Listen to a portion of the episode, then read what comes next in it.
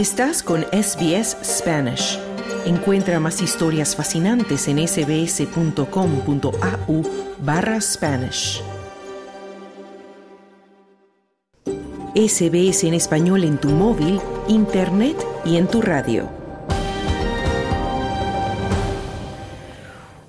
Nuevo y extenso informe de la Universidad de Melbourne ha revelado los efectos de la pandemia temprana, los inicios de la pandemia, en el bienestar de los australianos.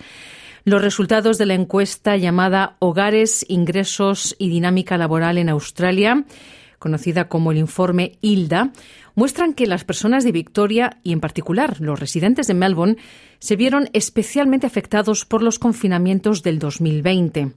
En el estudio han participado más de 17.000 personas y muestra que el 45% de los encuestados piensa que la pandemia empeoró sus vidas. Estos resultados de la última encuesta ILDA han sido publicados por el equipo de investigación económica y social aplicada de la Universidad de Melbourne y muestra que el deterioro de la salud mental al principio de la pandemia fue sustancial y que los jóvenes de entre 15 y 34 años son los que han visto su salud mental más deteriorada. El autor principal del informe, el profesor Roger Wilkins, dice que este impacto tiene una fuerte asociación con los confinamientos del gobierno. 2020 we saw much more rapid decline in mental health than we had previously, which strongly implicates COVID.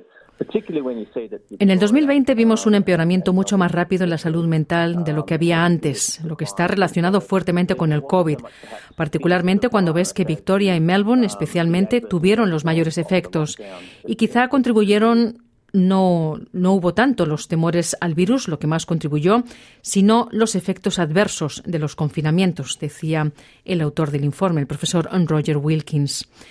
Se encontró además que estos resultados de la salud mental se debían en gran medida al trabajo desde casa y a la falta de redes regulares de apoyo social. El informe Hilda también destacó el mayor aumento de la inseguridad laboral en 20 años. Casi uno de cada 20 trabajadores perdió su empleo durante los primeros confinamientos del COVID y casi uno de cada diez se retiró de su trabajo sin paga.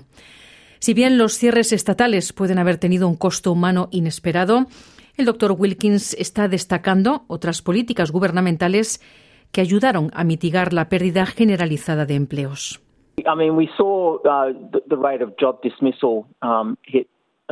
Levels higher than we've seen uh, uh this, this century. Vimos que la tasa de despidos laborales alcanzó niveles más altos de lo que hemos visto en este siglo, por lo que claramente hubo mucha pérdida de empleos, particularmente entre las, los ocasionales a corto plazo, los empleos ocasionales. Pero dicho esto, si no hubiera sido por las intervenciones masivas del Gobierno en este momento, particularmente con JobKeeper, estaríamos viendo una situación mucho más grave, decía el doctor Wilkins. Estos hallazgos del informe contribuyen en gran medida a identificar los fracasos y los éxitos de los planes gubernamentales para la pandemia. El informe también destacó una disminución significativa de la desigualdad en el 2020, que fue la mayor caída en los 20 años de historia de la encuesta. El profesor Wilkins dice que el apoyo financiero proporcionado por el gobierno australiano es un ejemplo de cómo las políticas pueden ayudar a los más vulnerables en tiempos de crisis. We definitely saw a lot of people being lifted out of poverty by virtue, particularly amongst welfare recipients, the payment of the coronavirus. Definitivamente vimos a muchas personas salir de la pobreza, particularmente entre los beneficiarios de asistencia social con el pago del suplemento de coronavirus y también hubo un pago de apoyo económico.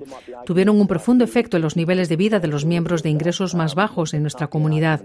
Y creo que si bien puede haber argumentos sobre la falta de sostenibilidad fiscal de esto. Sobre lo que no puede haber un argumento es que está dentro de la capacidad del Gobierno el sacar a mucha gente de las terribles circunstancias económicas, decía el profesor Wilkins.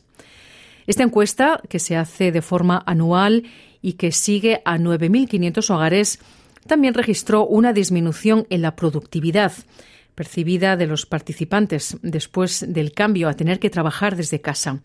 El coautor del informe ILDA, el profesor Mark Buden, describe cómo este cambio drástico puede haber afectado a los australianos. A lot of these people who were forced to work from home weren't necessarily ready for it.